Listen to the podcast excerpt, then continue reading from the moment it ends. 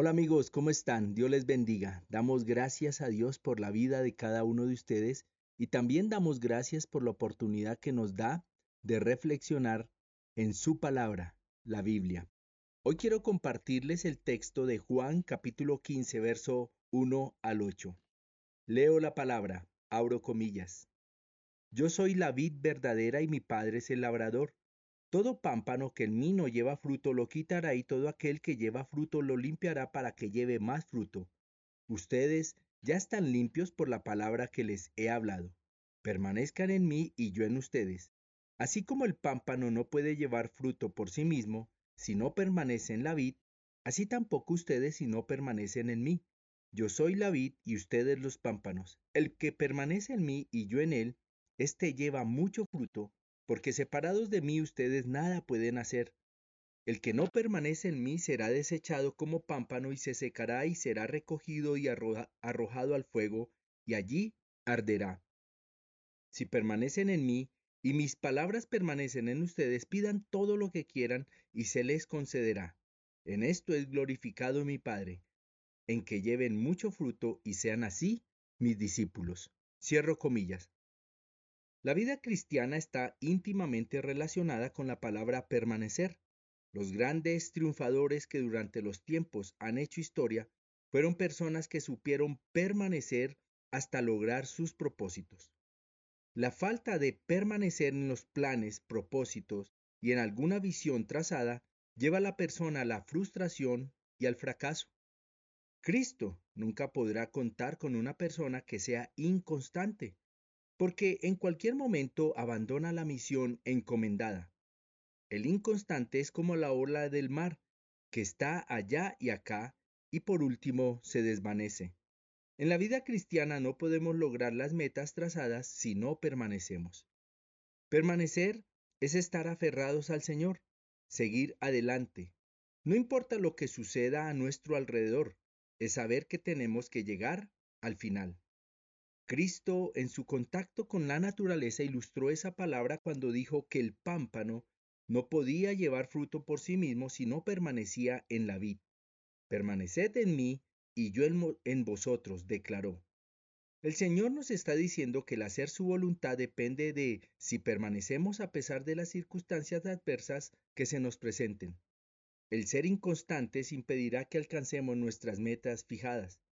Algunos cristianos, por momentos, como que nos desanimamos y bajamos otra vez la guardia. No sabemos, en ocasiones, permanecer. El camino de la vida cristiana es para permanecer en el Señor siempre, no por momentos. Primera a los Corintios capítulo 15 verso 58 dice en la pluma de el, apóstol Pablo, abro comillas, así que hermanos míos y amados, estad firmes y constantes, creciendo en la obra del Señor siempre. Cierro comillas. El permanecer en Cristo indica una relación muy estrecha y diaria con Él en todo momento, unidos al Señor renunciando a aquellas cosas que a Él no le agradan para dar paso a que su vida se refleje en nosotros. Permanecer en mí y yo en ustedes es un llamado a una comunión viva, santa y única con Cristo. Jesús tiene buenos propósitos para nuestra vida y solo se lograrán si permanecemos en Él.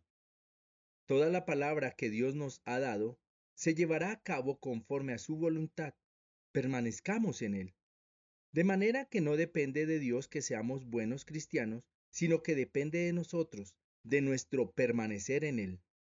Y nuestro permanecer no depende de las circunstancias. Los esposos, por ejemplo, permanecen juntos hasta que la muerte los separe. Es lo ideal. Nuestra relación con Dios es de esposo. Él es nuestro esposo y nosotros la iglesia somos su esposa. Cristo también habló de las consecuencias de no permanecer en Él. Él dijo lo siguiente, Juan capítulo 15, verso 6, El que no permanece en mí será desechado como pámpano y se secará, y será recogido y arrojado al fuego, y allí arderá. Cuando no se permanece en Cristo, obviamente se pierde la comunión con Él y lo más propenso es que esa persona se seca, porque no está siendo nutrida con la vida abundante que da Cristo. La manera de conocer cuando un cristiano permanece en Cristo es por sus frutos. Nuestra vida cambia, es transformada, cuando permanecemos en Cristo. Como iglesia del Señor debemos permanecer vestidos de Él para llegar a otros. Los frutos no pueden ser llevados por sí mismos como el pámpano no puede llevar frutos por sí mismo. Es imposible vivir la vida cristiana sin Jesucristo. No se puede ir a un almacén a comprar amor, paz, felicidad.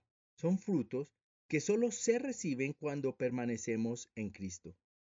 Todo aquel que dice permanecer en Cristo es conocido por sus frutos. Por eso no podemos decir que somos cristianos porque asistimos a una iglesia cristiana. En estos tiempos podemos decir que porque nos conectamos con la iglesia cristiana somos cristianos y eso se sabe solo por nuestros frutos. El verso 16 de este capítulo 15 dice, abro comillas, ustedes no me eligieron a mí, más bien yo los elegí a ustedes y los he puesto para que vayan y lleven fruto y su fruto permanezca, para que todo lo que pidan al Padre en mi nombre, Él se lo conceda. Cierro comillas. Jesucristo no nos eligió para que seamos solo árboles otoñales muy frondosos y con buen follaje, él nos escogió para que demos fruto. Cristo desea que demos mucho fruto y que nuestro fruto permanezca. El verso 8 del capítulo 15 dice, abro comillas, En esto es glorificado mi Padre, en que lleven mucho fruto y sean así mis discípulos. Cierro comillas. Qué buen deseo de Jesús para nosotros que seamos unas personas prósperas en todo, con frutos. Cuando permanecemos en Cristo llegamos a ser sus amigos y Él nos revela sus buenos planes y propósitos para estos tiempos. Ya hemos vivido mucho tiempo para nosotros mismos. Démosle la oportunidad en nuestra vida a Jesucristo y empecemos a vivir solo para Él y vamos a comprobar que es maravilloso vivir para Él, compartiendo de lo que Él ha hecho en nuestras vidas a otros. Ese es el mayor fruto como familia en la fe, permanecer en Cristo y darlo a conocer. Dijo Jesús en el verso 17 del capítulo 15, abro comillas, Este es mi mandamiento para ustedes, que se amen unos a otros. Cierro comillas. En este último versículo, si nos amamos unos a otros como familia en la fe, vamos a dar mucho fruto, porque prima de nosotros el amor de Jesús. Así que te animo a permanecer en Cristo y dar mucho fruto. Un abrazo, Dios te bendiga.